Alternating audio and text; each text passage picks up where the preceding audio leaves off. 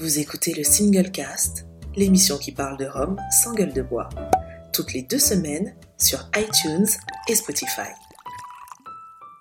Bonjour mesdames et messieurs et bienvenue dans ce nouvel épisode du Single Cast, l'émission qui parle de Rome sans gueule de bois. Je suis ici avec euh, mes chers acolytes habitués, Laurent Cuvier, alias l'homme à la poussette. Bonsoir Laurent, comment vas-tu?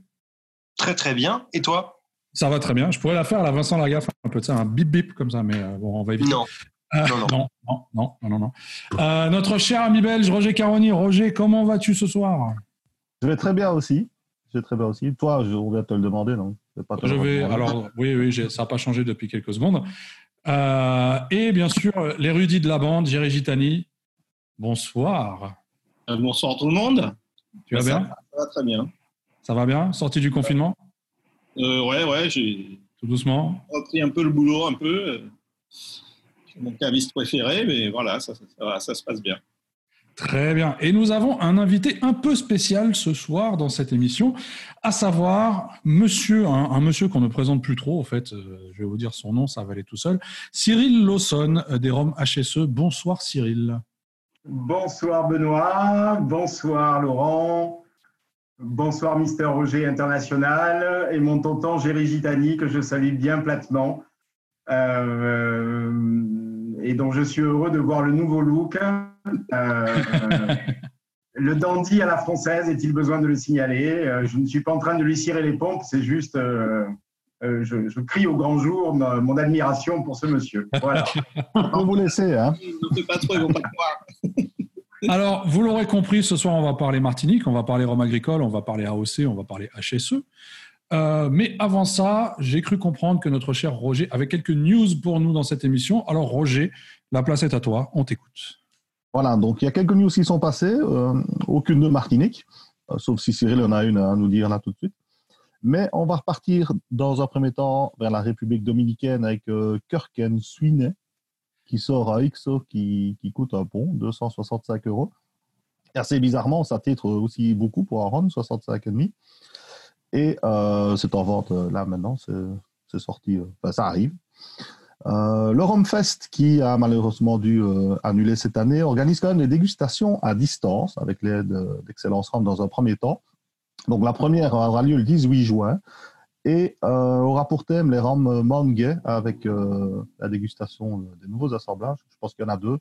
Et on peut acheter son kit sur Excellence RAM et puis accéder euh, à distance à, un genre de masterclass. Apparemment, si ça se passe bien, ben, il y aura des autres et on, verra ce que ça donne avec le temps, mais ça peut être sympa. Plantation qui nous revient encore et encore, j'ai l'impression qu'on parle d'eux à chaque fois. cette fois-ci, c'est un Money Musk de 2003. Ça titre 49,5, ça a vieilli 16 ans sur place et une petite année à Cognac. Et comme le Fidji, euh, dont je vous ai euh, raconté la news euh, il y a deux semaines, c'est tout aussi beau, c'est tout aussi réussi. Après, il faut aimer le style, c'est très coloré, mais moi, je trouve que c'est très classe. Après, j'ai pas goûté, donc on verra. Ma part des anges a réuni plus de 2500 euros au profit de l'association Caribae. je ne sais pas si c'est comme ça qu'on dit. Ah, grâce, ah ben voilà. Et donc ça a été grâce à la vente de plusieurs rames issus de la collection euh, de Chantal Comte. Donc euh, ça s'est terminé la, semaine passée. Et il y avait euh, une très belle bouteille de la Bialixa. qui date déjà il y, a, quelques temps, parce que la bouteille fait partie des, bouteilles d'anthologie de, Chantal. Et ça faisait très longtemps qu'on n'avait plus vu. Donc voilà. Elle est partie à combien cette bouteille-là? Tu as l'info ou pas? Oh, Je pense que c'était quasi 1000 euros, hein, voire un peu plus, il me semble. D'accord ouais, ouais, ouais. Euh, RAM Tasting Note, donc c'est une application qui permet d'encoder ces notes de dégustation. Donc, euh, quand on goûte un truc, eh ben, on peut les, encoder à la volée et les, les ajouter sur son compte. Euh, ça permet aussi de gérer sa petite collection. Et maintenant, il y a une nouveauté. On peut scanner un code barre directement pour lire toutes les informations que l'application peut retrouver.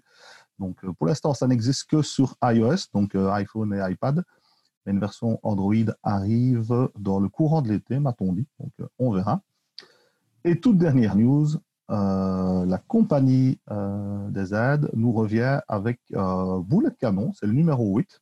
Donc cette fois-ci, c'est un assemblage de rames sud-américain en 3 et 8 ans. Et c'est fini en fût d'ail. Et ça sort là tout de suite. Bah, ça fait pas mal de news pour une fois. C'est ce que j'ai, ce vu passer. Après, Ça ça change. Ça change. wow, wow, wow, wow, wow. Mais toi, t'as pas été obligé de meubler et tout, quoi. Tu vois, c'est. C'est ça. Tout, du tout. Très bien. Alors, euh, revenons au sujet du jour, ou plutôt à notre invité du jour, Cyril Lawson. Donc, euh, pour faire ça un peu à la Jean-Pierre Foucault, euh, que nous avons en direct, en duplex de la Martinique. Euh, Cyril, alors on, on t'a vu pas mal sur les réseaux pendant toute la période du confinement, notamment euh, via certains lives, que ce soit sur la confrérie du Rhum ou autre. Euh, et pour nous parler euh, des finishes, donc on va, on va vite fait en parler également, si tu veux bien.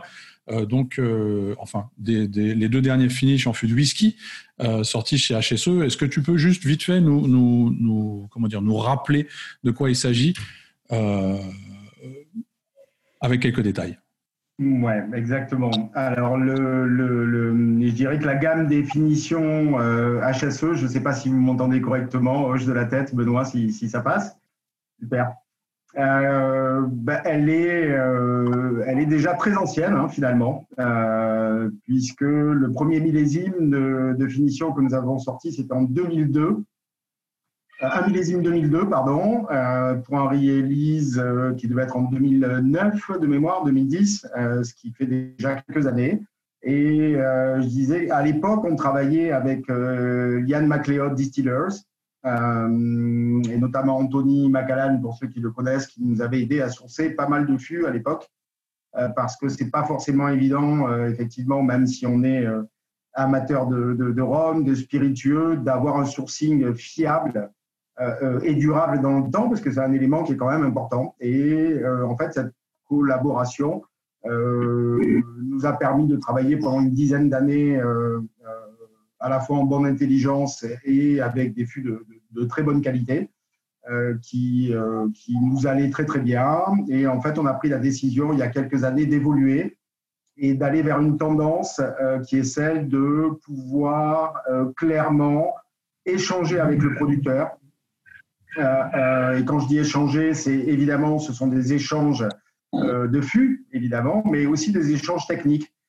Parce que les, je dirais notre aventure, notamment dans les vins, avec Marquis de Terre, nous a aussi poussé vers cette direction, vers un partenariat un peu plus poussé, qui ne va pas uniquement qu'à la sélection des fûts et leur échange transatlantique, hein, puisqu'il s'agit de ça le trois quarts du temps, mais également pouvoir faire déguster pendant le process de finition euh, euh, l'évolution de nos profils euh, à nos partenaires. Euh, euh, et c'est une des raisons pour, les, pour, les- pour lesquelles on a décidé de, euh, bah, de travailler avec euh, deux maisons que je trouve assez prestigieuses, euh, Kilcoman pour la région de, de, de Haïla et euh, la maison Roselière euh, pour les whiskies français, pour des profils plus blonds et, moins tourbés. Euh, et en fait, cette aventure a commencé lors de rencontres. hein, J'en ai déjà parlé, mais bon, ça vaut quand même le coup de, le repréciser pour montrer que bah, tout ce qu'on fait a une dimension humaine. C'est d'abord venu d'une rencontre avec Christophe et avec Ian Walsh également, euh, autour du, des jus, hein, des spiritueux. Euh, ils m'ont fait goûter leur whisky, euh, je leur ai fait goûter notre rhum, et puis on a échangé naturellement, comme on fait avec beaucoup de techniciens, sur nos méthodes, les valeurs, qu'est-ce qu'ils ont remarqué, et je dirais que la réunion, le repas aidant, ben, les langues se délient et on a rapidement bien de sympathie, quoi, sans avoir encore l'idée formelle d'aller vers des échanges. Et naturellement, au, cou- au cours du, processus d'échange technique, euh, euh, bah, est venue l'idée de, euh, de cet échange de fûts et de la sélection des fûts après, parce qu'il faut un parti pris de production. Et cette dimension est super intéressante et très enrichissante, je pense, hein, pour, les, les, trois maisons, parce que ça nous permet de confronter certains, on va dire certaines choses qu'on pense être des règles, par exemple. Euh, euh, ça permet de conforter un certain empirisme aussi, c'est-à-dire une expérience qui est la nôtre. Euh, mais il faut, bien comprendre que quand on se situe dans des chais à la Martinique et qu'on remarque des choses, c'est bien de pouvoir les confronter aussi avec d'autres réalités, d'autres univers, parce que ça enrichit tout simplement la réflexion, les possibilités aussi. C'est-à-dire que le fait de bien connaître la gamme, par exemple, de, de- de Christophe Dupic, à Roselière nous a permis de sélectionner des fûts avec un parti pris et idem pour, pour, pour Kilcoman en Écosse. donc c'est une nouvelle dimension, c'est une, je dirais, qui va encore un peu plus loin que ce qu'on avait entamé. Et c'est une logique qu'on essaie d'avoir parce que dans finition, on peut euh, tout avoir. Il y a des offres de finition euh, depuis qu'HSE s'est lancé dans cette aventure qui arrivent et qui sont de, de, de, bonne facture, euh, ce qui est intéressant, c'est de, de, conduire le, vieillissement et de l'amener vers une idée, un G, un projet qui est commun dans ces cas-là, parce qu'on tient évidemment à faire comprendre à nos partenaires d'où on part, en gros, hein, sur, un, sur un, un comptage XO millésimé, euh, avec des profils assez blonds et assez complexes et assez fins, et où est-ce qu'on veut arriver? Et euh, cette démarche est vachement intéressante parce que parfois on a des déconvenus, parfois on a des surprises et parfois on a des, confirmations euh, de ce qu'on présentait. Et ça rend notre métier, je dirais, d'autant plus humain euh, et aussi un peu vibrant parce qu'on est dans, un, dans une logique de questionnement permanente. Est-ce qu'on est bien Est-ce que la finition est, suffisante donc toute cette dimension de, maîtrise en fait du temps de finition qui n'a l'air rien, mais comme je le dis souvent, et c'est la réalité, une finition quand on veut garder l'identité Roma ou Martinique, c'est extrêmement compliqué, c'est le lait sur le feu. on est dans un processus régulier d'extraction et d'un seul coup, on a la finition qui prend le pas sur le rhum et c'est évidemment impossible de faire marche arrière. Donc on attache, une, importance toute particulière à la conduite euh, pour vous donner une idée, ça peut être une prise d'échantillon euh, tous les 15 jours, euh, voire une semaine à la fin du processus. alors heureusement, on a une, de 10 à 15 fûts en fonction des, je dirais des définitions, mais vous voyez le, travail que ça représente. Alors on sait que pour tisser un peu la, genèse de ce qui nous a amené à cette évolution dans notre, dans notre proposition de, de finition whisky. Alors on sait que c'est un échange qui a été euh, mené de manière bilatérale, c'est-à-dire que vous avez profité, de, du moins avec Roselier, c'est-à-dire que vous avez profité de certains fûts chez eux et ils ont pu profiter de certains fûts de chez vous euh, pour faire une finition de whisky Roselier de leur côté euh, en fût d'HSE. Mhm. Est-ce que c'est une collaboration qui est prévue de faire durer dans le temps? Ou est-ce que c'est plus une histoire one shot? Alors, on peut jamais présumer de l'avenir, hein, on, va être, on va être clair, mais l'évolution hein, dont je vous ai parlé, elle est bien sûr à long terme, parce qu'elle elle va permettre aussi d'appréhender encore un peu plus, d'aller encore un peu plus dans la finesse, parce que euh, pour parler euh, de Roselier, par exemple, ils ont euh, également de leur côté une quantité de, de, de qualité de fût assez impressionnante sur des tout petits lots, et ça va nous permettre d'affiner le propos, d'aller encore un peu plus loin, et euh, je dirais qu'à chaque euh, nouveau release, de pouvoir euh, peut-être tracer le trait de façon un peu plus épais sur un axe particulier ou d'amener une variation différente en sélectionnant d'autres intrants de fût, d'autres qualités de fût de chez lui ou en faisant modifier, en modifiant pardon, le, je dirais l'équation d'assemblage aussi parce que dans le cadre de Roselier, nous avions deux, euh, deux, fûts, deux typologies de fûts. des fûts qui ont servi pour sa collection qui s'appelle Subtile Collection, qui est sur des notes fruitées et très délicates, très légères et également le fumé collection, qui, comme, son nom l'indique, a des notes fumées un peu plus marquées. Euh, donc là, on a travaillé sur un assemblage euh, euh, ce qui rend encore, qui donne encore une dimension additionnelle par rapport aux anciennes finitions, qu'on ne faisait pas, puisqu'on donnait l'ensemble de, notre production telle qu'elle était. là, on, réalise un travail d'assemblage pour être le plus près possible bah, du profil qu'on imaginait au départ. Ok, alors euh, il me semble que euh, certains de mes compères dans cette émission ont quelques questions à te poser. Je sais que Roger, on va, on va peut-être commencer avec Roger, euh, qui avant cette émission m'a fait une remarque en fait que, que je n'avais personnellement jamais remarqué au, préalable concernant vos embouteillages de millésime 98. et je vais lui laisser poser sa question lui-même. Voilà, c'est une question qui me turlupine depuis quelques temps. Ici, j'ai un, un 98, hein, la version belge, il est bien marqué sur l'étiquette 98 et pas 88. et euh, ils sont tous à 47.8. Et je me demande pourquoi. Même les 2003 sont au même degré, je pense. Et du coup, la question, c'est pourquoi est-ce que des single casques qui vont s'exprimer de façon différente l'un et l'autre, euh, l'un par rapport à l'autre, avec des âges différents, ont-ils tous le même degré? Euh, Voilà, question. Alors, c'est une très bonne question euh, parce qu'il n'y a pas de, de, si tu veux, de réponse euh, clairement logique. hein. C'est un parti Non, pris. c'est une question, oui, voilà.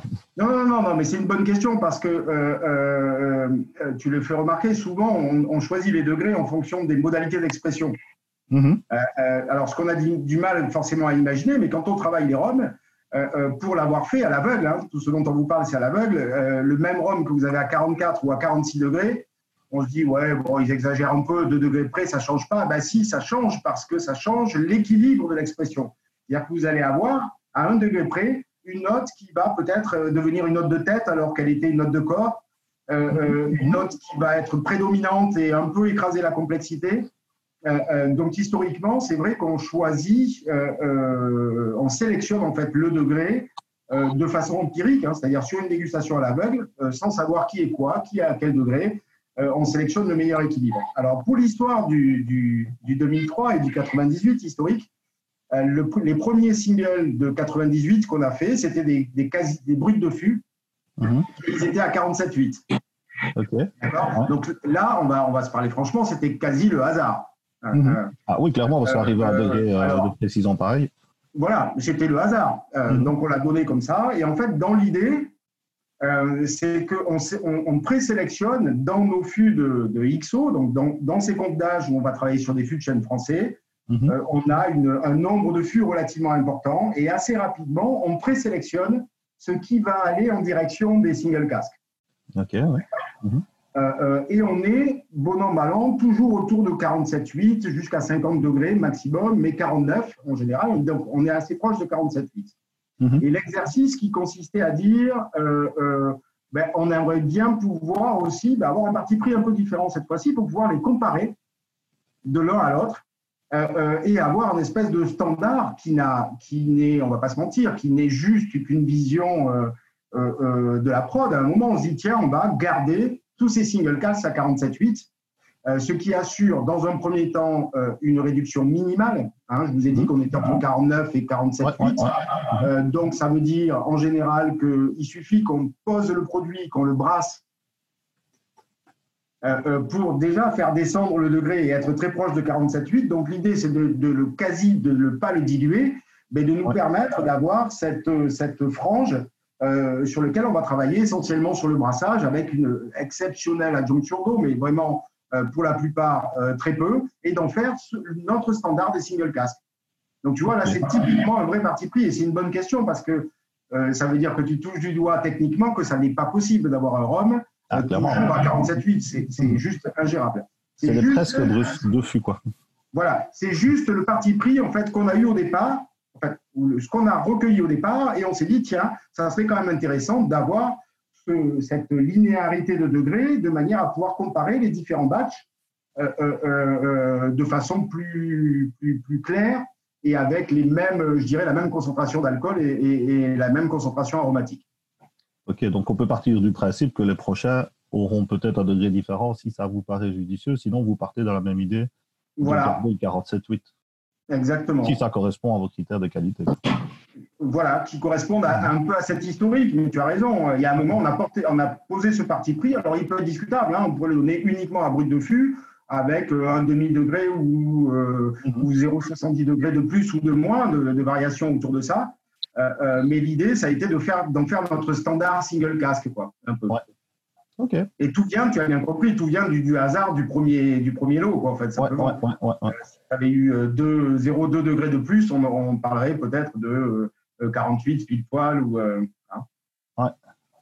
Ok, parfait. Bien. Euh, bah, là, Roger, voilà la réponse à ta question, tout simplement. hein. Je veux dire, euh, ce qui est logique quand Je même. n'attendais pas à une grande explication euh, métaphysique, mais je me posais la Je question. juste une réponse. Pourquoi?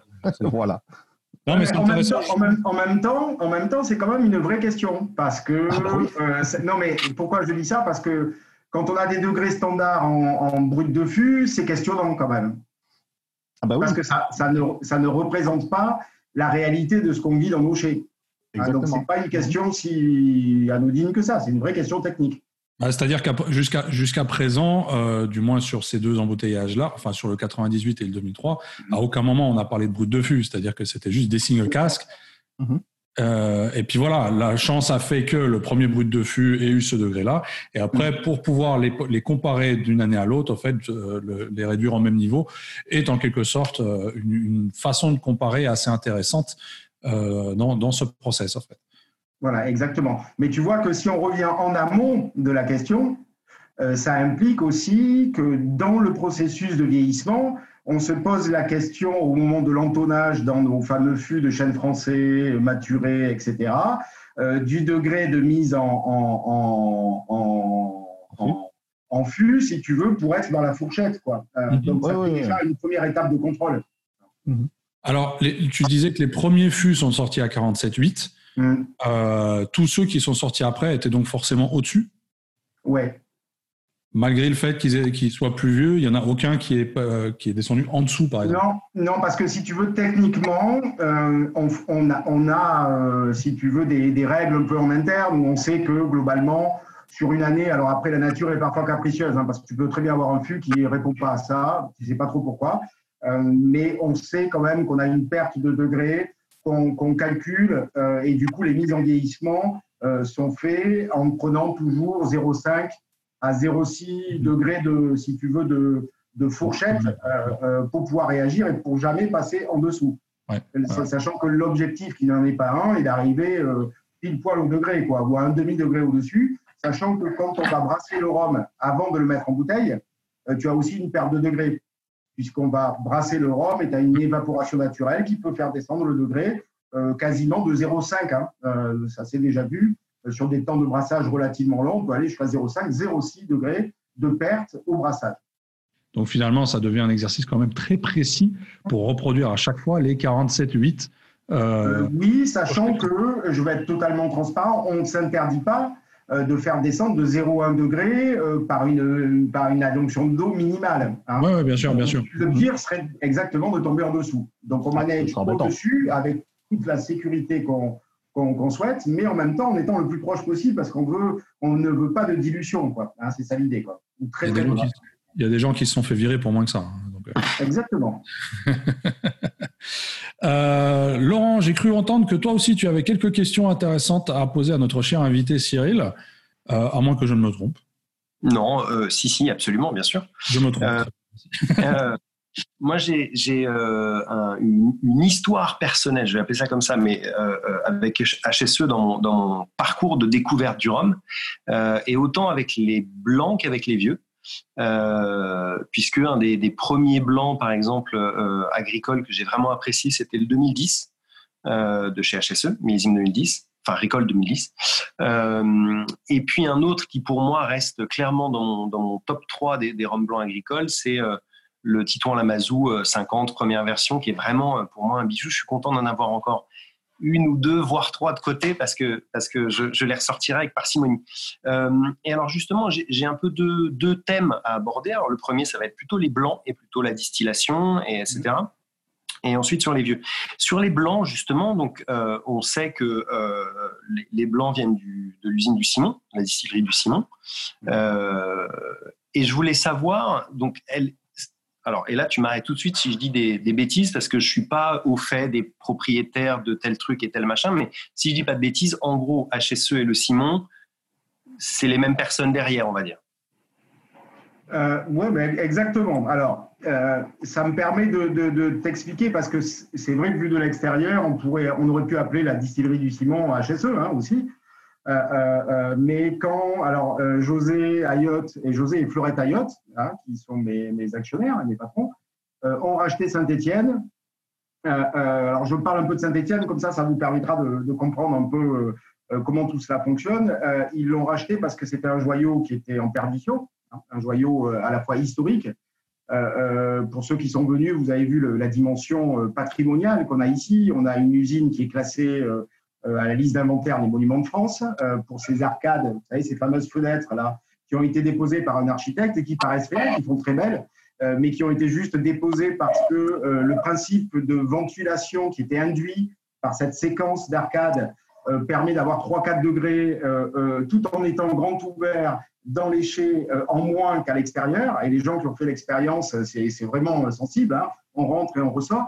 Donc ça, c'était une dimension importante. Et donc ce joyau qui était à la barre du tribunal de commerce, José et Florette Ayotte ont décidé de le racheter euh, parce qu'ils étaient aussi par ailleurs propriétaires de la distillerie du Simon, d'accord, euh, qui dans l'histoire avait quelque chose de particulier. C'était une distillerie qui était particulière puisque c'est une des plus grosses distilleries euh, agricoles de la Martinique, pour pas dire la plus grosse en termes de production, et qui avait pour particularité d'avoir des clients, ce qui était en fait c'était la seule distillerie qui n'avait pas sa marque propre en fait, et donc qui distillait ses propres cannes et qui distillait à façon pour les rhums Clément également et qui, vendait le reste, le résidu de sa production, ou à d'autres opérateurs que vous connaissez, d'autres marques de la Martinique, et également pour certaines marques de distributeurs en métropole qui faisaient du agricole à OC Martinique euh, euh, euh, sous leur propre nom, quoi, si vous voulez.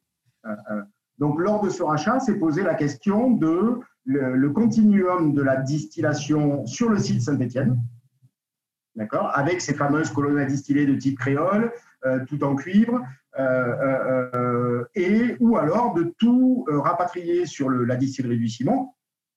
il y avait vraiment ce questionnement. Et il faut se souvenir que là, on est dans 1994, c'est le début du, rachat. Donc, c'est, pour ceux qui l'auront noté, deux ans avant la l'AOC, mais on est tous en, train de travailler sur la l'AOC, son cahier des charges, euh, euh, et évidemment, euh, dans la dimension du cahier des charges, il y a toute la partie, on va dire, qui n'a rien à voir avec la production, mais qui est connexe à la production, qui est celle du retraitement des vinasse, par exemple, des déchets, des fumées, et donc qui augure d'un investissement dit non productif, c'est-à-dire qui ne nous permettra pas de, produire plus, mais de rentrer dans un cahier des charges qualitatif, eh ben, l'ensemble de ces éléments font qu'il y a des investissements très costauds à passer euh, euh, déjà sur la distillerie du ciment existante, mais également sur ce site dont on se pose la question de, de le réindustrialiser. Donc économiquement, euh, il était très compliqué d'aborder les deux de front, pour être totalement transparent, sachant qu'il y avait tout à reconstruire sur HSE. Il n'y avait plus un chai avec des toits, il y avait des éboulis absolument partout. Tous les bâtis que vous voyez aujourd'hui n'existaient pas. Et je vous laisse imaginer ce que ça implique en termes d'investissement. Euh, quand vous voyez le site aujourd'hui et qu'on voit que ça a une vingtaine d'années, on se dit 20 ans, ça fait beaucoup, mais c'est un rythme effréné d'investissement euh, pour redonner à cette habitation Saint-Étienne son, son face d'antan et lui la, la, replacer sur la carte des, euh, des distilleries. Quoi. Mhm. donc à ce moment-là, la décision a été prise de, de travailler, donc de transférer les colonnes distillées de Saint-Étienne au ciment, hein, donc qui nous appartient à 100%, euh, euh, et de, donc ce qui fait un peu l'ADN de Saint-Étienne, euh, et de, on va dire, de spécialiser les sites et les divisions. C'est-à-dire que de ce rachat et de cette nouvelle organisation est né les trois divisions qui sont les nôtres aujourd'hui. On va, pour faire simple, on va avoir une division agricole, dont l'objectif et la visée unique va être de faire de l'agriculture euh, euh, euh, son cœur de métier, de choisir les variétés de cannes qui vont le mieux s'exprimer en fonction des sous-terroirs qu'on a à l'intérieur de nos terres et d'être vraiment une, une, entité qui est focus sur l'agriculture. Ensuite, il y a la division évidemment industrielle, qui est la distillerie du ciment, qui va avoir la même approche avec une, je dirais, une mise sous bulle sous cette dimension de distillation, avoir les meilleures distillations possibles, optimiser euh, bah, nos bricks, nos fermentations et être vraiment focus là-dessus. Et une division euh, qui est celle de Saint-Étienne, qui est une division de, je dirais, d'éleveurs, euh, de, de, créateurs de produits et qui, ne va avoir de cesse que de se concentrer sur cette mission principale. Alors vous me direz, c'est un peu partout pareil. Eh bien non, messieurs, ce n'est pas partout pareil. Euh, parce que naturellement, pour ceux qui ont vu une récolte, euh, la campagne, nos vendanges à nous, on voit bien que quand on coupe la canne à sucre, c'est la base de la pyramide. C'est si on n'a pas une bonne récolte, l'année est foutue. Eh ben, l'ensemble des ressources humaines, des forces vives euh, de l'entreprise vont naturellement être aspirées par cette production de canne à sucre. D'accord? Et vous allez comprendre que stratégiquement, tout ça a du sens parce que très rapidement, on s'est dit, OK, il y a du rhum vieux, il y a du rhum très vieux, mais dans notre ADN, on s'est dit, on veut faire venir des fûts. Et ça, je vous parle de 98. Les premières propositions de finition euh, que je fais à José et Florette Ayotte et sur lesquelles on discute techniquement tous ensemble, ça date de 98. Euh, euh, euh, et donc, on ne peut aborder cette dimension de sur-mesure, parce qu'on parle de 2, 3, 4 fûts, c'est rien pour une entreprise, de, même de petite taille comme nous. Ben, il faut être structuré pour suivre ces 4 fûts à part entière. Et ces 4 fûts multipliés par 8 finitions, multipliés par des single casques. Et donc, vous voyez que dès la genèse de ce projet, l'ambition d'être enraciné dans la OC Martinique, mais de pouvoir proposer aussi des choses novatrices, les premières cuvées de rhum blanc brassées pendant deux ans, c'est 2000, Saint-Etienne. Donc ça fait 20 ans exactement euh, qu'on brasse du rhum pendant deux ans. Au départ, honnêtement, personne ne comprenait ce que c'était. Euh, euh, et maintenant, bah, on se rend bien compte, d'autres opérateurs qui communiquent dessus, on se rend bien compte qu'il y a un vrai intérêt pour le rhum blanc. il a fallu porter cette innovation, la tenir dans le temps, et cette organisation par euh, structure, si tu veux, agricole, industrielle et élevage, euh, sélection, création de produits, elle a pour bienfait finalement que l'ensemble des équipes sont concentrées dans leur, dans leur domaine de compétences, même si évidemment on a des, des, communications transverses. Mais mhm. euh, ça a été, je dirais, une des pierres angulaires de ce que vous voyez aujourd'hui dans la construction de la gamme, c'est-à-dire cette gamme qui est pléthore en rhum vieux. on a plus de 18 références en rhum vieux, souvent euh, sur des volumes qui sont tout petits, et ben ça, on le construit parce que on s'est construit humainement et dans l'histoire avec cette tension, ce projet euh, de pouvoir proposer, même en petite quantité, euh, des finitions et des, ou des single casques ou des bruits de fût, des choses qui sont très pointues. Et la, la façon de s'assurer du, du, du, côté pointu du propos et du côté, je dirais, qualitatif, c'est d'avoir des gens qui euh, sont uniquement dédiés à ça et qui ne vont pas être pollués à un moment donné par une récolte qu'il faut mener à bout. Donc voilà pour l'explication euh, de ces projets et l'intégration de Saint-Étienne euh, via ces colonnes à distiller à la distillerie du Simon, qui est, qui est, qui est la propriété de notre groupe. Mhm. Mhm. Et alors justement, cette, alors, je suis désolé, Benoît, je continue. Hein. Vas-y, vas-y, vas-y, lâche-toi. Je savais de toute façon que vous deux réunis, ça allait, ça allait bien faire. On en a pour deux. On a, on a à peu près 4 heures devant nous, donc ça va. Ça. Euh, ça va. euh, donc, le, le Simon, c'est, enfin, moi, je trouve ça intéressant parce que, et alors là, ça n'engage que moi. Hein. Euh, le Simon, pour moi, a surtout une image à travers Clément. C'est-à-dire que je pense que la plupart des gens associent le Simon au rhum Clément. Euh, et après, les rhums Clément, et c'est là que c'est pour ça que je dis que ça n'engage que moi, n'ont pas forcément tout le temps sur tous leurs produits euh, la meilleure image des rhums AOC Martinique. et entre autres sur les blancs, d'ailleurs. Parce que on voit que sur les, les millésimes cannes bleues, par exemple, qui ont été, selon moi, je n'ai pas tout dégusté, j'ai pas dégusté les très très vieux, mais, j'ai pu en déguster début des années 2010, on va dire, 2009, 2010, 2011, euh, euh, qui était encore euh, vraiment pas mal. Et j'ai trouvé, moi, et j'ai pu échanger avec d'autres personnes qui, me rejoignent à ce niveau-là, qu'il y a eu une certaine perte de vitesse, une, perte de, de, qualité gustative, en tout cas à nos goûts, à nous, euh, sur, ces, sur ces rhums blancs euh, euh, cléments. et du coup, c'est intéressant de voir. Alors, c'est pour ça que je ne sais pas comment ça se passe. Est-ce que quand tu disais, ils peuvent être faits à façon, c'est-à-dire que les distillations, quand un rhum est distillé, on sait déjà qu'il va aller chez Clément, on sait déjà que celui-là va aller chez euh, Saint-Étienne, enfin chez HSE.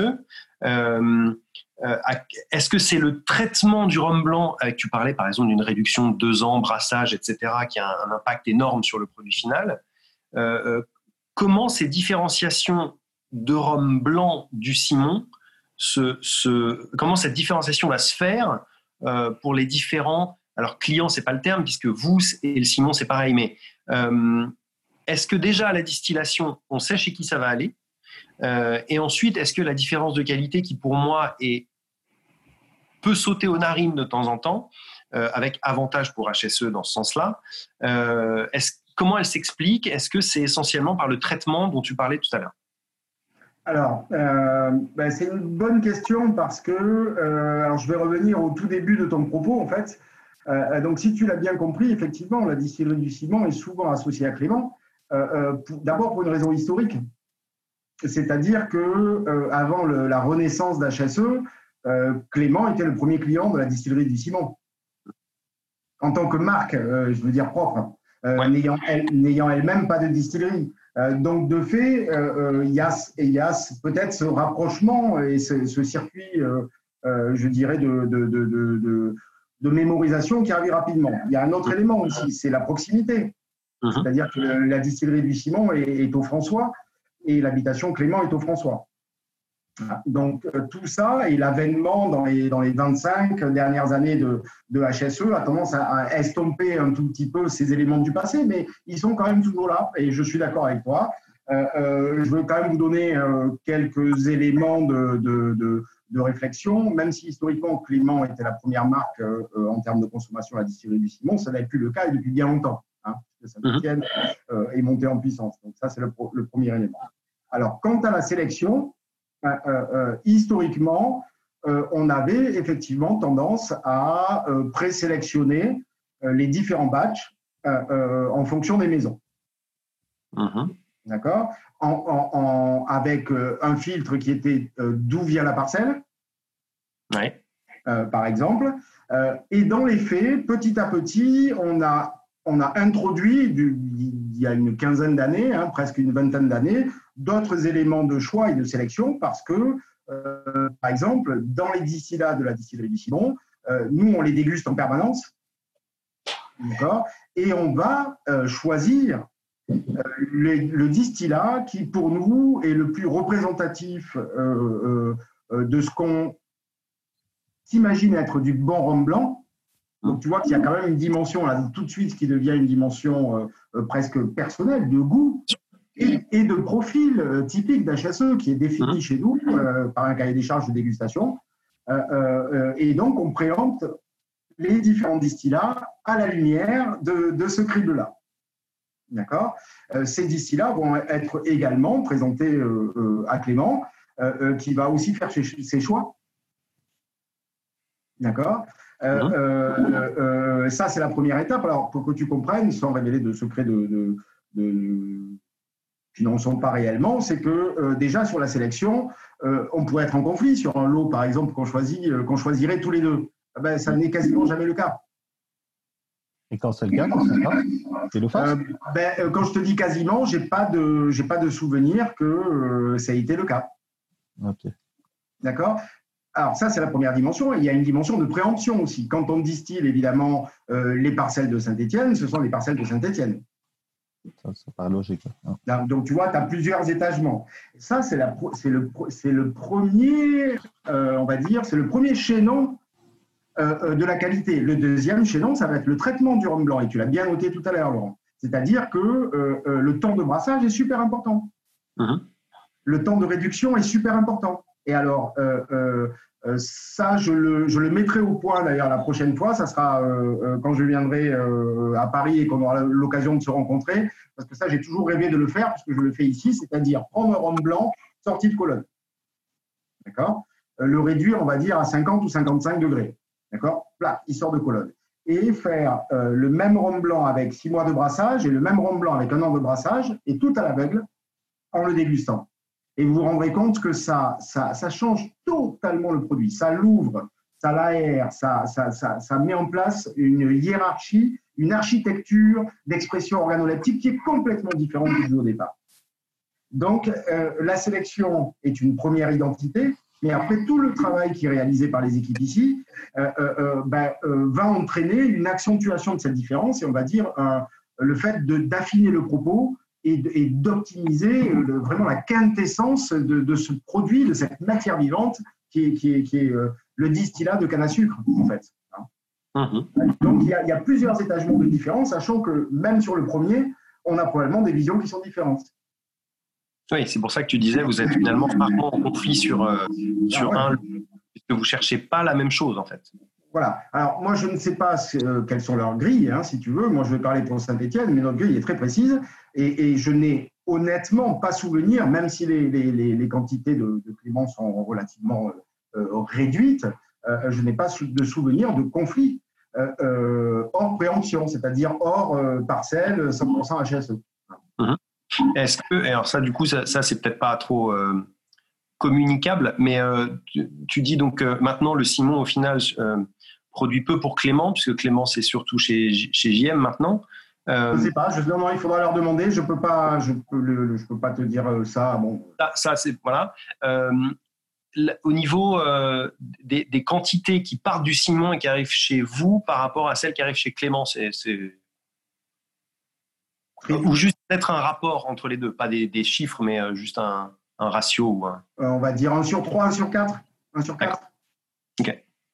Merci. Donc quand on a 1, on a 4. Ouais, c'est ça. Hmm.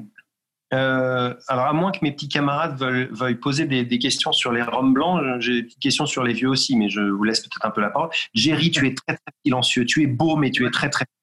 C'est flippant d'ailleurs. Hein. Non, non, mais moi, je, je, parle souvent avec Cyril, bon, donc je ne vais pas poser de questions. Euh, par contre, j'aimerais que Cyril euh, nous parle d'autre chose que d'HSE, puisqu'il est là, on, on, peut ne pas parler que d'HSE. Euh, Cyril, je sais que tu es allé à Porto Rico, que tu as apprécié ton séjour et que tu m'as même dit que tu as apprécié certains Roms.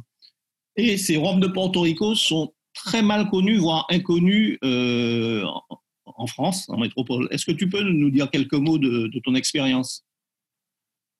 Alors, euh, je pense que ça fait longtemps qu'on a eu cette discussion parce que je n'ai, je, je, n'ai, je vais être totalement transparent avec toi, je n'ai pas de mémoire d'un produit qui m'est euh, qui ait retenu mon attention à ce point-là. Euh, ce que j'ai remarqué, c'est qu'il y avait une forte variabilité, effectivement, entre des marques internationales et d'autres produits qui étaient plus intéressants pour moi et souvent consommés de façon locale d'ailleurs, euh, sur des profils industriels, mais on est, on est vraiment sur des univers qui sont totalement différents.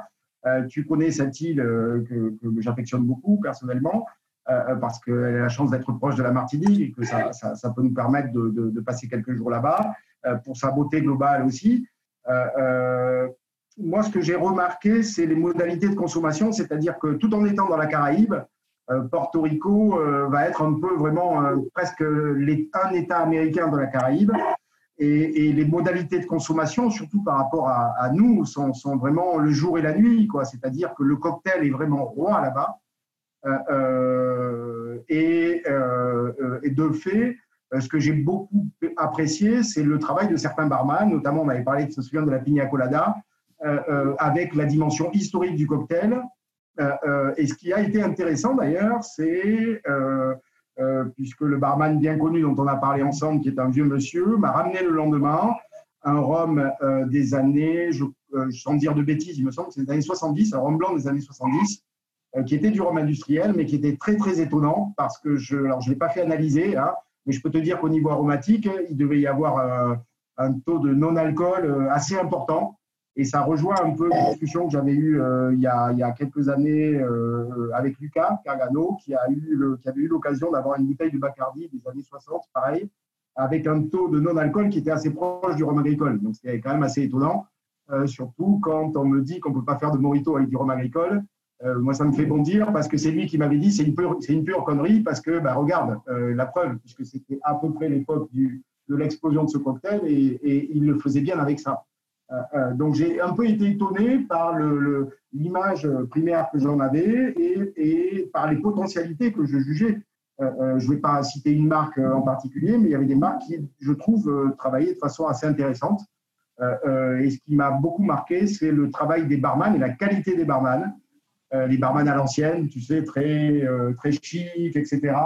Euh, et qui me parlait de l'histoire en fait du cocktail et de ce choc un peu entre la clientèle américaine qui venait et qui demandait des choses originales et eux qui ont dû réinventer un peu leur, leur, consommation et leur modalité de consommation. Et je trouvais ça assez, assez intéressant. D'accord. Alors pour, pour revenir sur tu as, on a, au début tu as parlé du travail sur les finishes. Tu fais aussi un gros travail euh, avec, euh, pour sélectionner certains roms. Et j'aimerais bien que tu nous racontes un peu le travail que tu as effectué avec le sommelier de Ducasse quand vous avez sorti cette fameuse, cette fameuse cuvée pour Ducasse. je crois que c'est un gros travail de sélection. Ah ça, a été un gros, ça a été un gros boulot. Alors, je veux, je veux juste dire ici que,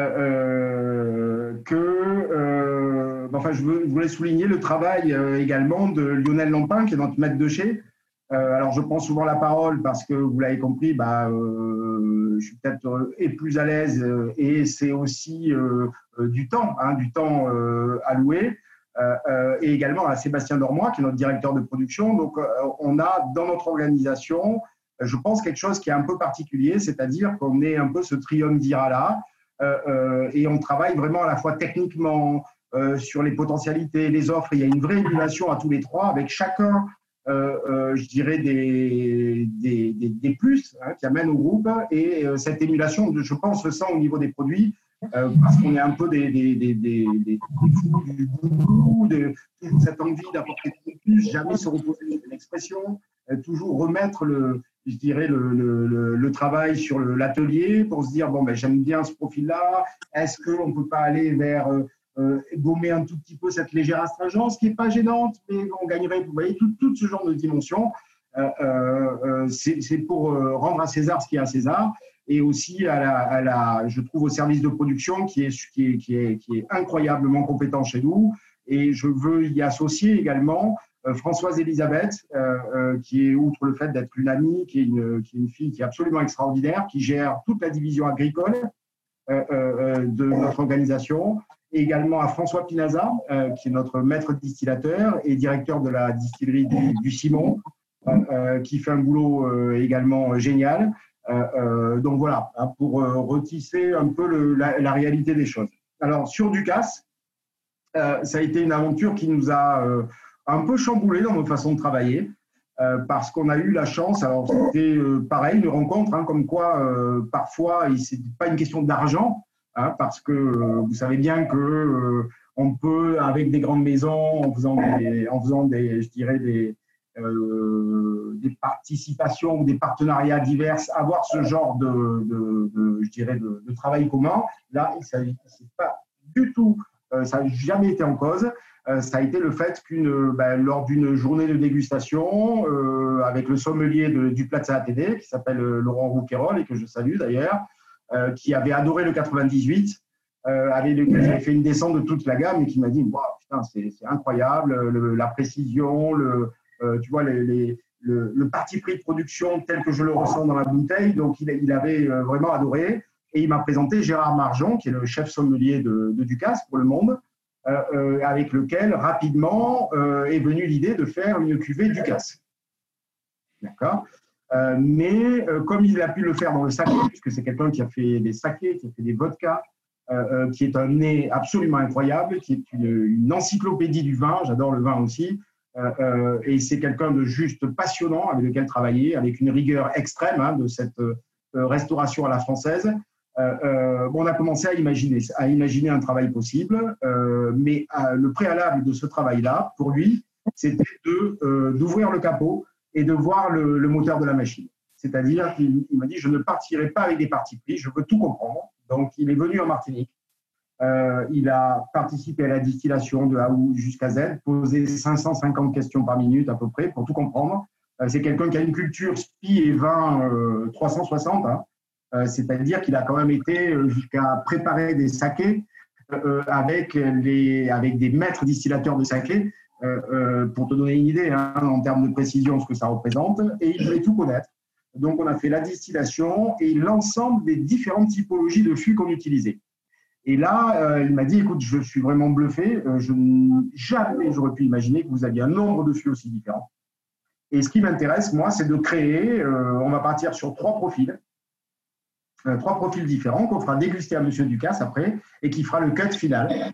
Euh, euh, et l'exercice est vachement intéressant parce que euh, il, a, il a fallu au préalable définir, donner un petit univers à ces trois profils-là. donc, on avait un profil qui était plutôt type, on va dire, pour faire à peu près simple, un type charpenté, très concentré, un peu comme le VSOP.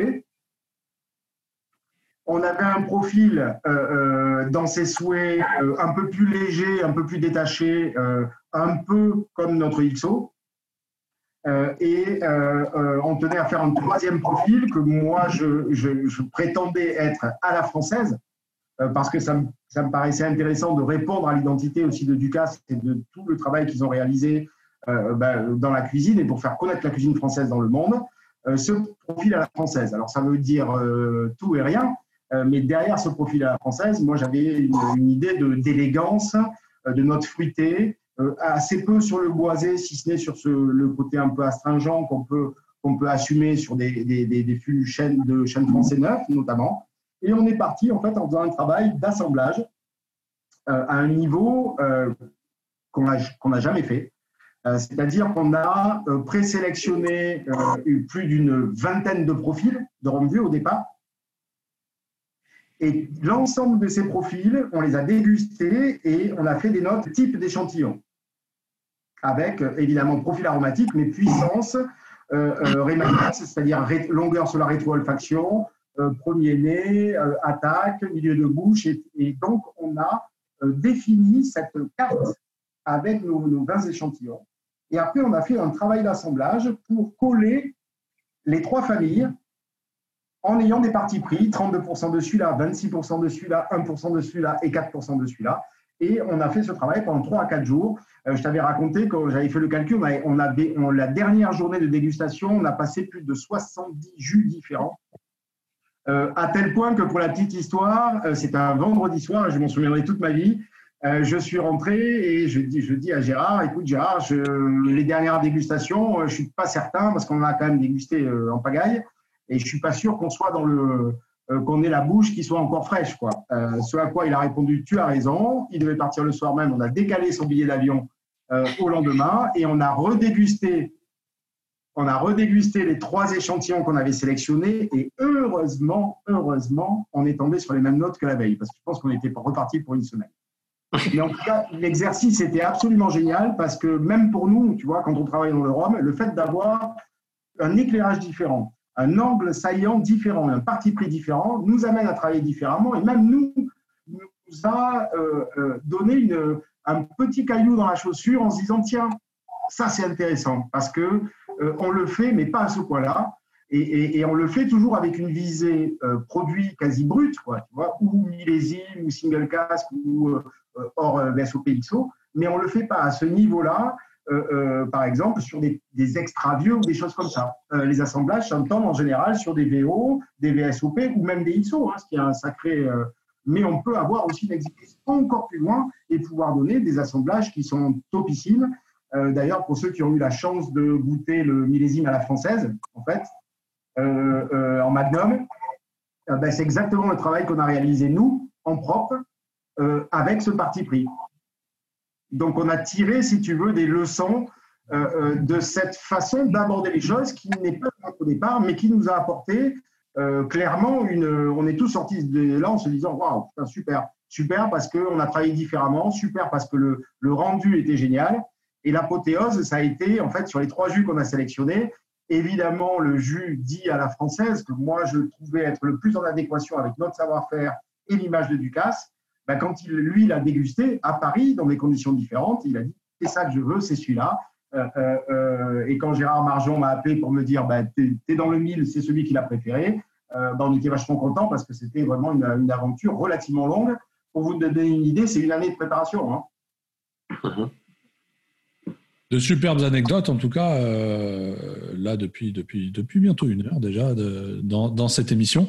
Alors, on, est bien parti pour faire durer, mais euh, on va quand même essayer de garder l'heure un peu euh, dans, dans, l'œil. Euh, est-ce qu'il y avait d'autres questions? Je pense que Je crois que Roger voulait me poser une question. Roger, je sens dans ses yeux un appel. Voilà. J'en avais d'autres, mais vu la qualité des réponses, à mon avis, si on veut, euh, on veut réussir à enregistrer ça, j'ai t'en posé une. Euh, tu nous as parlé de Luca tout à, tout à l'heure, euh, lequel tu discutais concernant les, les, blancs. je ne sais pas si tu as lu son livre, Nomade parmi les fûts. Il y a un passage assez étonnant où il parle de son voyage en Martinique et où il aurait découvert, avec stupeur, hein, c'est toujours à la, à la Luca, hmm. des sacs de copeaux dans une distillerie. Euh, donc, il nous a dit que c'est pas Nesson, que c'est pas ça James. comme tu es le premier Martiniquais à passer dans l'émission, j'avais envie de te mm. poser la question d'où ça viendrait et pourquoi est-ce qu'il aurait trouvé ça et qu'est-ce qui serait si choquant parce qu'il y a plein d'utilisations possibles et imaginables avec Oppo. Ouais, ouais, ouais. Alors écoute, moi je ne sais pas quoi te répondre à ça, si ce n'est qu'il faut peut-être lui poser la question à lui. Quoi. Euh, on essaiera de lui poser la question si jamais on, le, poser, euh, la question. on le chope ici. Ok, ok. Et euh, la deuxième question, ça, ce sera rapide aussi. on a vu dernièrement passer des ROM arrangés HSE. Alors on se posait tous la question euh, la plupart des, des, ROM, si pas tous, de, du petit CED venaient de, du HSE blanc. Donc, d'où vient qu'HSE fait ses propres ROM arrangés maintenant.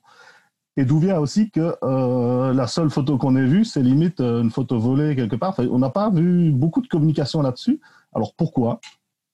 Alors, bah, écoute, c'est une bonne question. Elle, elle, elle est un peu en préambule euh, ben, d'une communication qu'on voulait avoir hein, avant le Covid et qu'on aura probablement dans la semaine, euh, dans la semaine qui vient. Euh, parce que depuis quelques semaines, presque quelques mois maintenant, on travaille avec la fabrique des arrangés, qui est la maison Tricoche, à différentes recettes.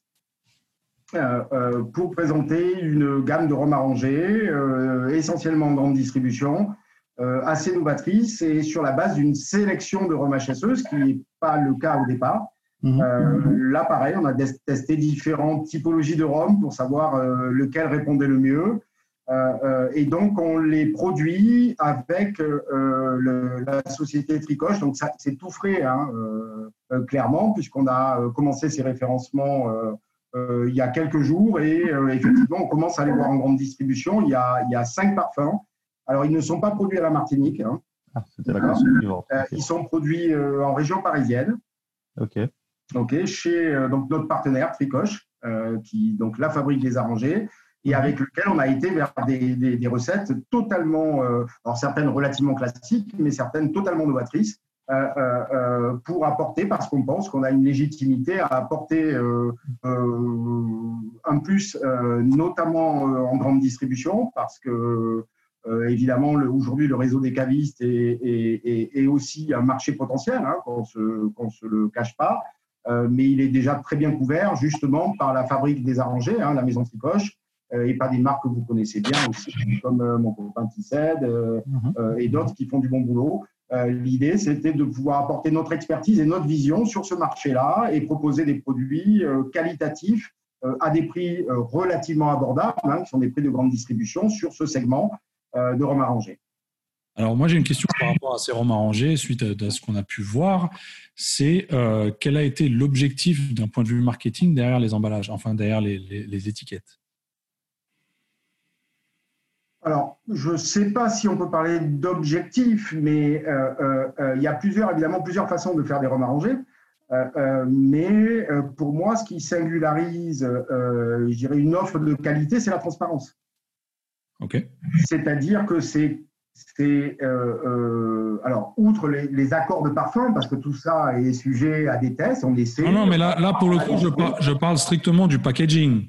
Oui, oui, mais alors quand je te dis transparence, ben, ça répond un tout petit peu au, packaging. L'idée, c'est de laisser vraiment euh, les fruits s'exprimer, 100% naturel, pas d'arômes artificiels, de choses comme ça, mhm.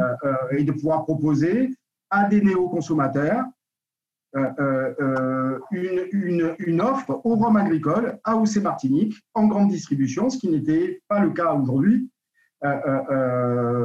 et que j'estime à titre personnel qu'un néo-consommateur, quelqu'un qui arrive dans l'univers du rhum aujourd'hui, quand il va sur des rhums blancs ou des rhums vieux agricoles, s'il n'a pas le palais, on, l'a, a déjà parlé ensemble, mais c'est vrai que souvent, ils explosent un tout petit peu euh, euh, parce qu'il y a beaucoup de complexité, il y a beaucoup de choses qui se passent et il faut des étapes. Euh, il faut des étapes préalables pour se familiariser avec cet univers-là.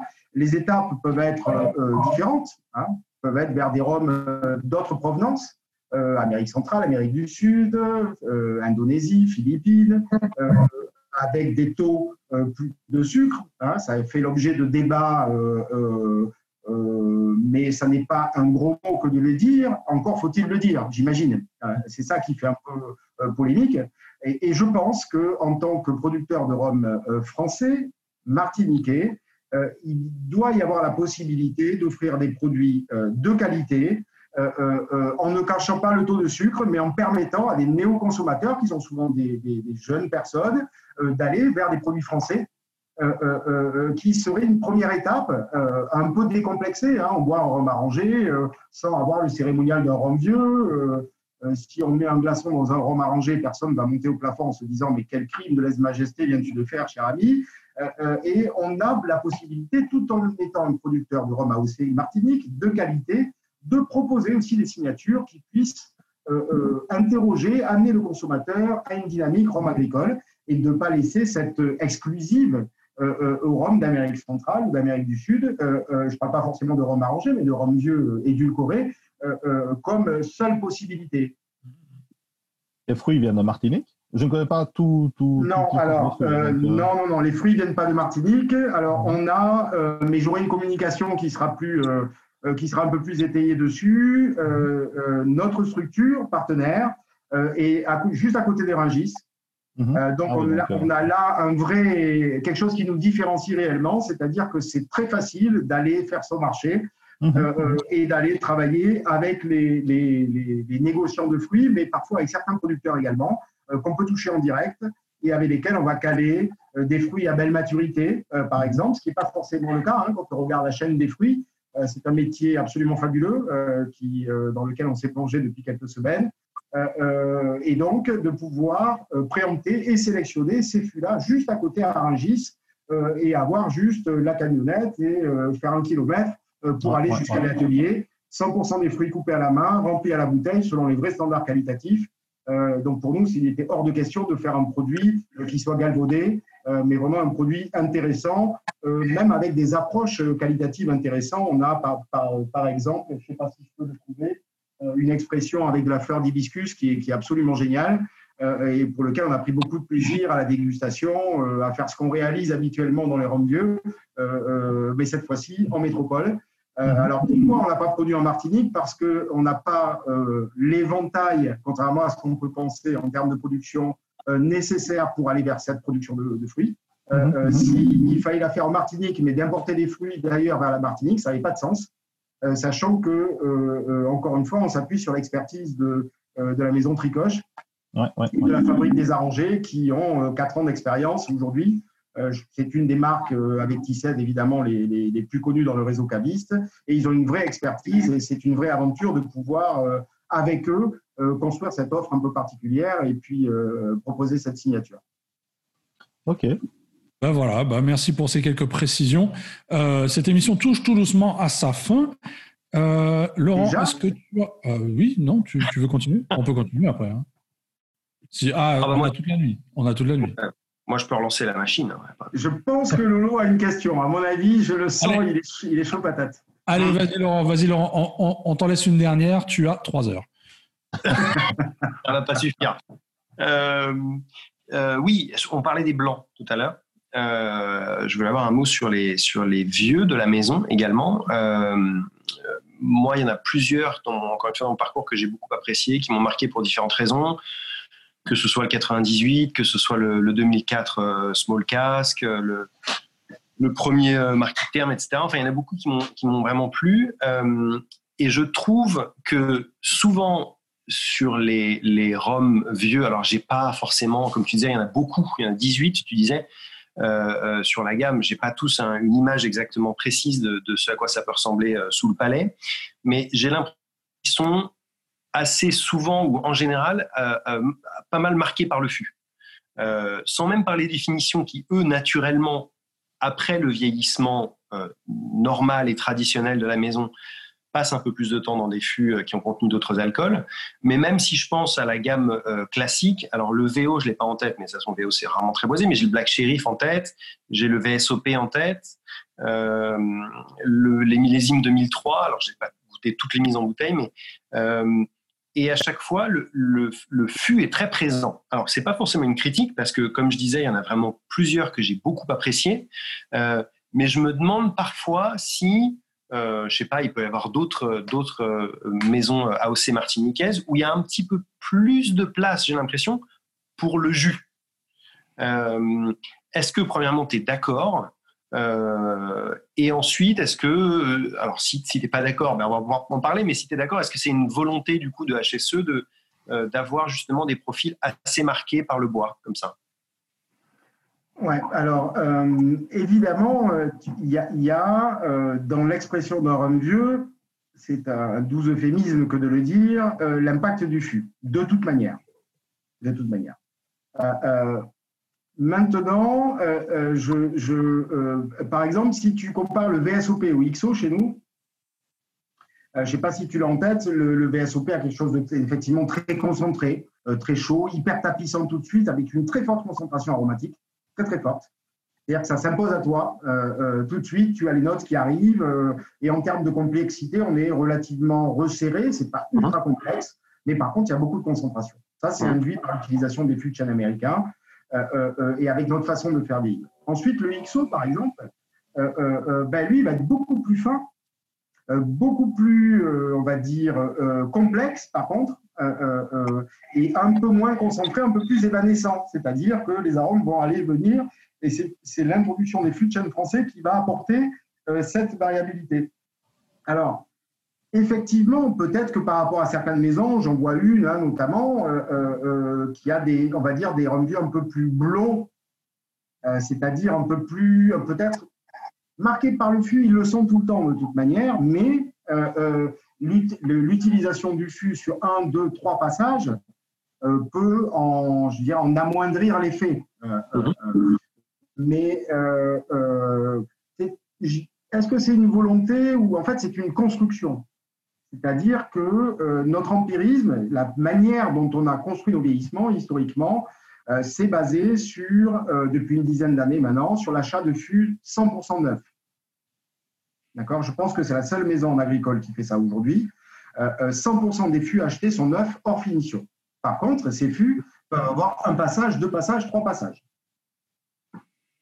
Euh, pourquoi acheter des fûts neufs Parce qu'historiquement, on faisait comme tous nos confrères de Martinique, de Guadeloupe, euh, d'Amérique centrale, du whisky, etc. On achetait des fûts de, de chêne américain ayant fait un passage en Bourbon, puisque le cahier des charges des Bourbons les, oblige à changer. Donc, on a une manne de ces fûts d'occasion qui inondent le monde des spiritueux et qui sont mhm. relativement qualitatifs.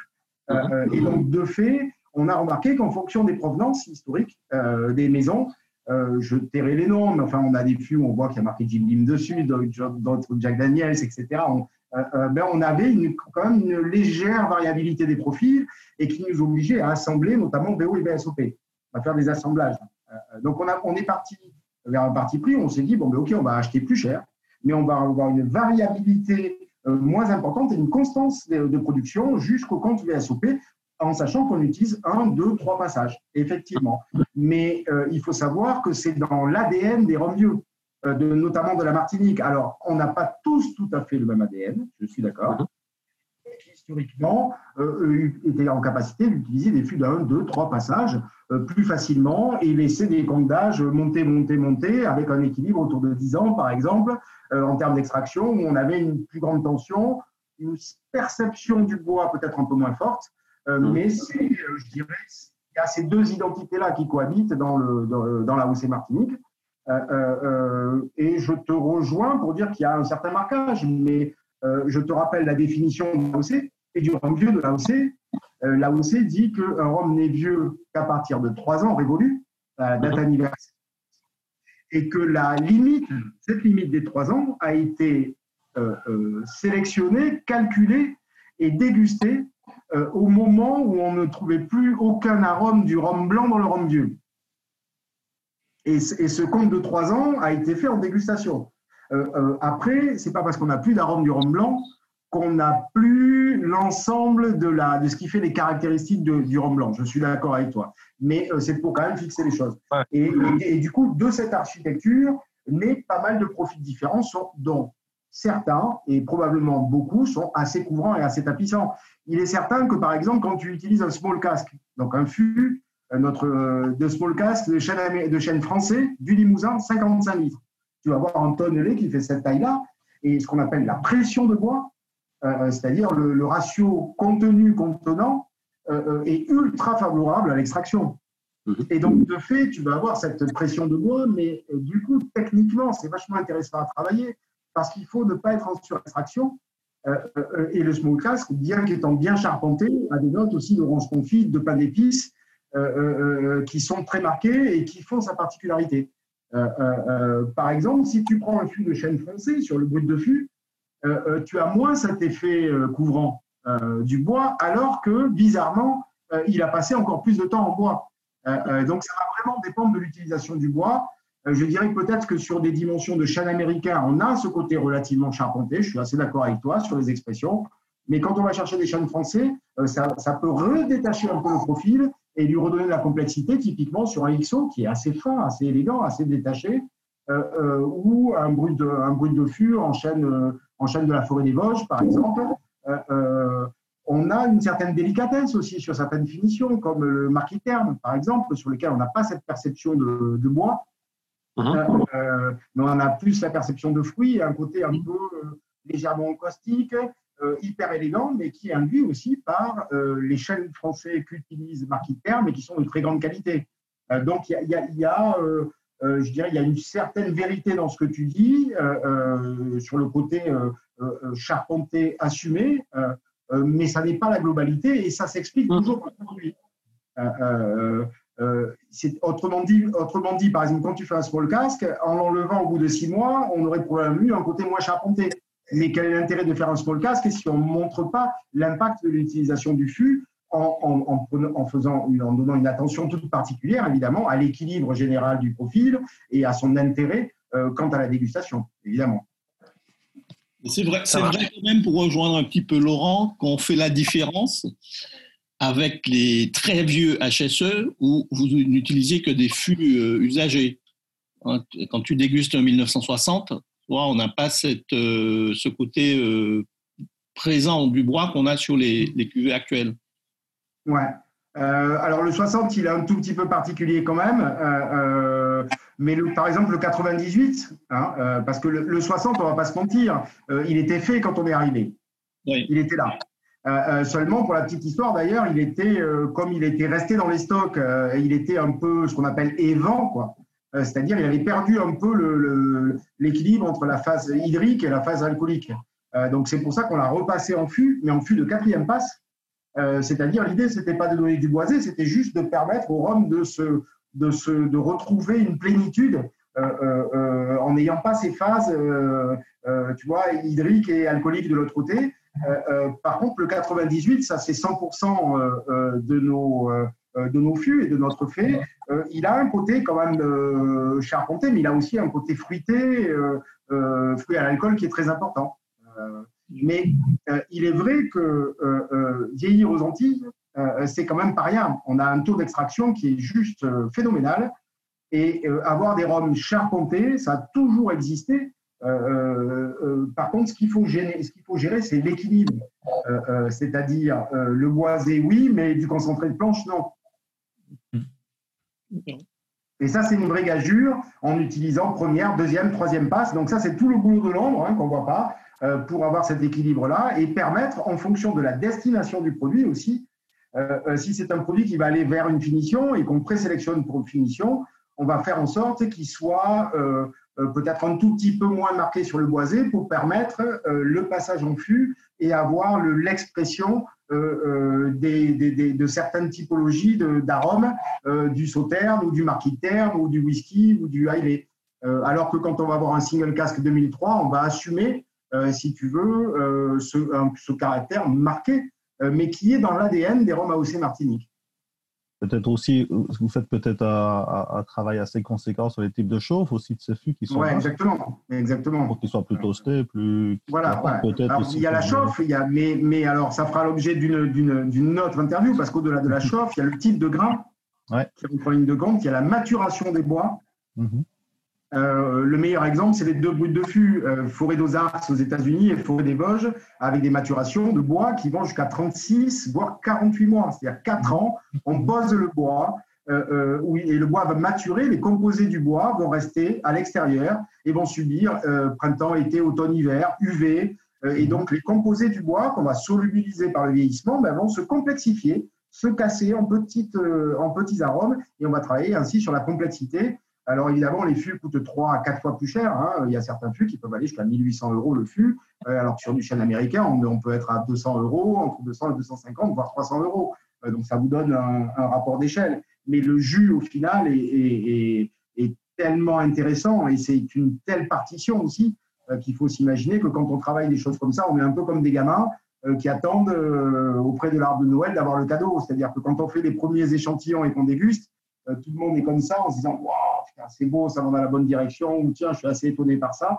Donc il y a aussi cette dimension humaine et de, d'humilité, parce que finalement, on est au service de la nature et avec nos petits cerveaux, on essaye de comprendre euh, euh, où, la nature nous d'optimiser cette, euh, cette extraction.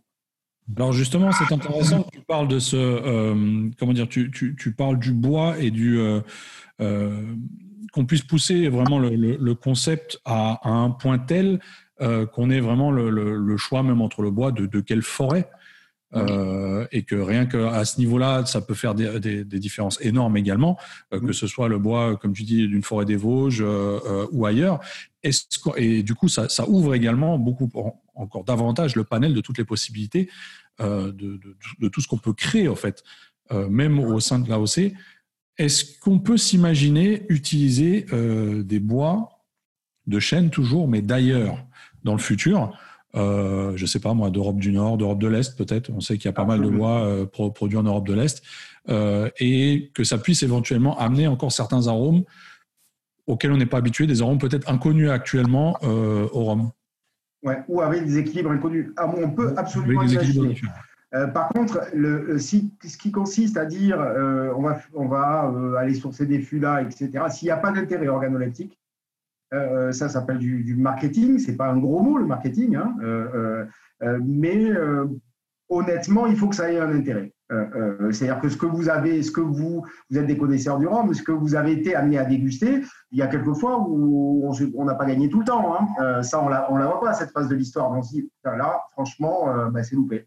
Alors heureusement, c'est relativement rare où on le sent assez tôt parce qu'on a des séquences de dégustation qui sont très importantes on a une particularité à HSE, c'est que quasiment tout le monde déguste chez nous.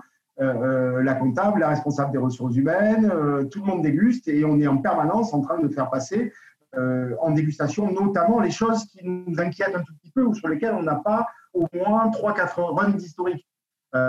tout simplement parce qu'en général, quand on y met des rhums très vieux ou extra vieux, ça veut dire qu'on a attendu 6, 7, 8 ans euh, euh, dans, dans euh, un processus de vieillissement classique avant de les mettre dans cette nouveauté-là. Et je vous laisse imaginer la catastrophe que c'est de perdre un fût de 7 ans à 8 à 10% de part des anges par an avec toute l'attention que tu lui as donnée. Donc évidemment, on pas gagné tout le temps, mais il faut qu'il y ait un intérêt. Et, concernant les, provenances et les fûts, notamment les différents bois, l'intérêt, il commence, parce qu'il faut bien se lancer à un moment, commence avec des réflexions et des échanges et des partenariats qu'on a actuellement avec non pas des fournisseurs de fûts, mais les méandriers, c'est-à-dire les fournisseurs de nos fournisseurs de fûts. Euh, c'est-à-dire qu'un fournisseur de fûts, ce sont des sociétés, hein, évidemment, qui ont pour objectif de, de, fournir des fûts de différentes typologies aux différents opérateurs, euh, mais elles répondent aussi à une, je dirais, une logique économique. Et encore une fois, c'est pas un, gros mot, euh, c'est-à-dire qu'elles vont aussi développer je dirais pas du mass market, mais des choses qu'elles savent faire. Et souvent, pour les amener sur des choses qu'elles ne savent pas faire ou qu'elles n'ont pas envie de faire, c'est qu'elles ne sont pas structurées pour ça et qu'elles n'ont pas envie parce qu'il n'y a pas de, économiquement, euh, il n'y a pas de, projection. Euh, euh, donc, par le fait de remonter en amont de ça et de travailler avec un fournisseur de bois, nous permet aussi de réfléchir aux différentes potentialités. Laurent parlait tout à l'heure de chauffe. Euh, euh, Roger parlait de grains également. Euh, ben, entre la chauffe, le grain, quelle chauffe pour optimiser la qualité de tel arbre coupé dans telle forêt? Ça, c'est une vraie question. Parce que le même bois avec deux niveaux de chauffe différents te donne un jus qui est différent et tu peux passer à côté d'une optimisation magnifique. Et donc là, il faut connaître le boulot, et c'est ce qu'on s'attache à faire en ce moment, c'est-à-dire euh, grâce à notre partenaire fournisseur de flux, on a plusieurs, mais le historique, qui nous a ouvert ces portes-là. et c'est un monde absolument génial parce que ça, nous, ça va nous permettre plein d'expressions différentes. certaines expressions auront peut-être pas d'intérêt en termes de différenciation, euh, ce qui n'est pas grave en soi, mais il est plus que probable, puisqu'on l'a déjà testé, et tu le sais pour avoir visité Méché, cher Benoît, et avoir eu les yeux qui traînent là où il faut, qu'il y, a des, y a des forêts avec tous les éléments de différenciation dont je vous ai parlé qui amènent des choses d'une finesse absolument incroyable. Et ça, ça c'est vraiment intéressant pour le futur.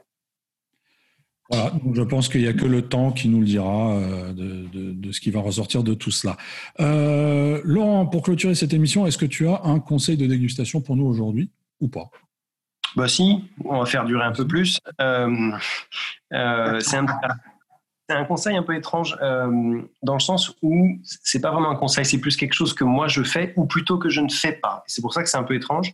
Uh-huh. Euh, je sais qu'il y a pas mal de, de, retours, de notes de dégustation euh, où sont indiqués les, les aspects visuels d'un rhum que ce soit au niveau de sa couleur, de sa limpidité, de sa viscosité, des, jambes et des larmes qu'il forme sur le verre, etc.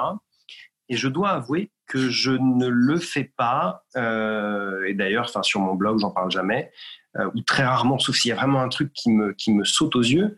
Mais euh, c'est parce que j'ai pris le, parti il y a un peu longtemps en apprenant que dans le monde du rhum, il y avait tellement d'éléments, on va dire, exogènes au rhum qui pouvaient influencer son apparence visuelle et sa texture, que je me suis dit, je vais pas perdre mon temps là-dessus. Euh, et je vais vraiment plus m'attarder sur le nez et la, bouche, la finale, que, que ce que je pourrais y apprendre euh, à l'œil, parce qu'une texture peut être influencée par du glycérol, parce qu'une couleur peut être influencée par du caramel, euh, etc. Et donc, je me suis dit que je pouvais pas en apprendre tellement. C'est peut-être une erreur, euh, mais je pense que chaque personne doit se poser la question et peut-être au final euh, arriver à la conclusion opposée qui a été la mienne. Euh, mais voilà, c'est un axe de, de, réflexion aussi lors de la dégustation. Ben voilà, à réfléchir. Donc, on va méditer là-dessus pendant les deux prochaines semaines. c'est une bonne réflexion parce que dans la OC Martinique, dans les commissions d'agrément, le premier truc qu'on voit, c'est le, le, côté visuel, effectivement, le côté limpide en général, on place son doigt, tu sais, derrière le verre. On voit si le, du coup, tu vois ton doigt, ton doigt clairement. Mais sur les ronds blancs, sur les ronds blancs, oui, c'est un intérêt beaucoup plus. Ouais, ouais, ouais, c'est un intérêt. Mais comme au final c'est gustatif, euh, c'est vrai que c'est pas con comme question. Euh, on peut se poser la question de, cet intérêt-là. Euh, outre le fait de dire que, par exemple, un blanc peut être légèrement, avoir une couleur légèrement jaune. Bon, une fois que tu as dit ça, s'il est bon, il est bon, et s'il te plaît pas, il te plaît pas. C'est un critère, mais euh, j'avoue que c'est un critère qu'on utilise dans la OC Martinique, mais j'avoue que c'est peut-être pas le plus important. C'est peut-être pas le plus important. Par contre, la texture, la texture euh, on peut l'avoir en bouche. Hein. Et il y a des rhums qui ont une texture particulière. Euh, alors, je ne veux pas parler d'HSE tout le temps, même, si je suis peut-être, c'est le domaine où je peux en parler le plus facilement. Mais quand tu goûtes une cuvée 2000, 2000 ou 2010 ou 2016, de rhum blanc, tu te rends bien compte qu'il y a une texture, qui, une épaisseur euh, qui s'explique hein, par une réduction lente. Et donc la texture, parfois, euh, elle est dure à appréhender. C'est dur de parler de la texture d'un jus. Il y a des jus qui sont plus ou moins liquides, d'autres qui ont un, côté un peu râpeux, qu'on peut appeler l'astringence hein, sur l'intérieur de la langue. Euh, mais c'est vrai que la texture est un élément qui n'est pas évident, mais qui est intéressant à la dégustation. Quand tu as une belle texture à la dégustation, ça, je trouve que ça fait partie du plaisir de la dégustation. Je suis tout à fait d'accord. Et, l'avantage avec les rhums AOC, en tout cas, c'est qu'on sait qu'il n'y a pas de la merde qui a été rajoutée dedans. Donc là, oui, en effet, on peut se poser ce genre de questions. Et la texture, euh, je suis d'accord avec toi, un aspect un petit peu soyeux ou enrobant ou tout ça peut être hyper agréable. Mais voilà, après, on est dans la. Alors, tu es là, donc on en profite, mais on est dans la petite niche AOC. Mais c'est vrai qu'à euh, l'échelle mondiale du rhum, il y a des trucs un peu plus compliqués, euh, un peu plus difficiles à, à juger et à évaluer. Quoi. Disons que parler de la texture et la couleur, ça donne pas pas de C'est différent que de parler de la texture de HSE. Quoi. Je Un peu. Pas critiquer qui que ce soit. Hein, Trois fois rien. Très bien. Euh, bah écoutez, messieurs, je pense qu'on va s'arrêter là pour aujourd'hui. En tout cas, Cyril, on voulait te remercier d'avoir participé à cette émission et nous ouais, c'est moi, c'est moi, c'est un vrai plaisir. C'était un peu de temps. Euh, et puis, messieurs aussi, je vous remercie d'avoir été là, euh, fidèles au poste, comme d'habitude. Et pour, euh, pour, le reste, on se revoit dans deux semaines. C'est ça? On n'a pas enregistré deux émissions là, ce soir On en a fait qu'une on en a fait qu'une. En tout cas, on pourra, la, on pourra la splitter en deux et éventuellement faire deux, deux, deux épisodes. Je n'ai pas encore dîné là, donc. Euh... on, ah, il dit agressif quand il mange pas. voilà. Ok, bon, en tout cas, merci. J'espère à titre personnel pouvoir vous voir euh, bientôt. Hein, euh, euh, Lolo, évident, Roger, euh, Benoît, Jerry, ça sera probablement bientôt. Hein. Euh, on espère. Ouais. On essaye. Parce qu'avec ces événements, c'est vrai que, bah ouais, Romfest euh, à l'As. J'ai une petite pensée pour eux d'ailleurs, parce que j'imagine que ça doit être très compliqué. Euh, oh oui. Un petit coucou euh, à toute l'équipe du Romfest. Et puis, bon courage aux restaurateurs aussi pour la reprise, parce que c'était une journée particulière pour eux. J'ai nombre d'amis dans ce domaine-là. Euh, ouais. ben voilà. On les terrasses étaient blindées à Paris. Il paraît, que le salon du Rhum à Spa se fasse. Hein. On se y verra peut-être si tu viens à Spa, si ça se fait. Ouais. Ça pourrait être ça. Ah, il y a des chances. J'espère, j'espère qu'ils pourront le. J'espère qu'ils Au timing, ça va être tendu, mais bon, on verra. Ouais, c'est un très très beau salon et, euh, et c'est super agréable. Ouais, super très agréable. Très ouais. Parfait. En tout cas, merci beaucoup. Et puis bon, bah, dans ce cas-là, rendez-vous dans deux semaines. À bientôt. Ciao, ciao.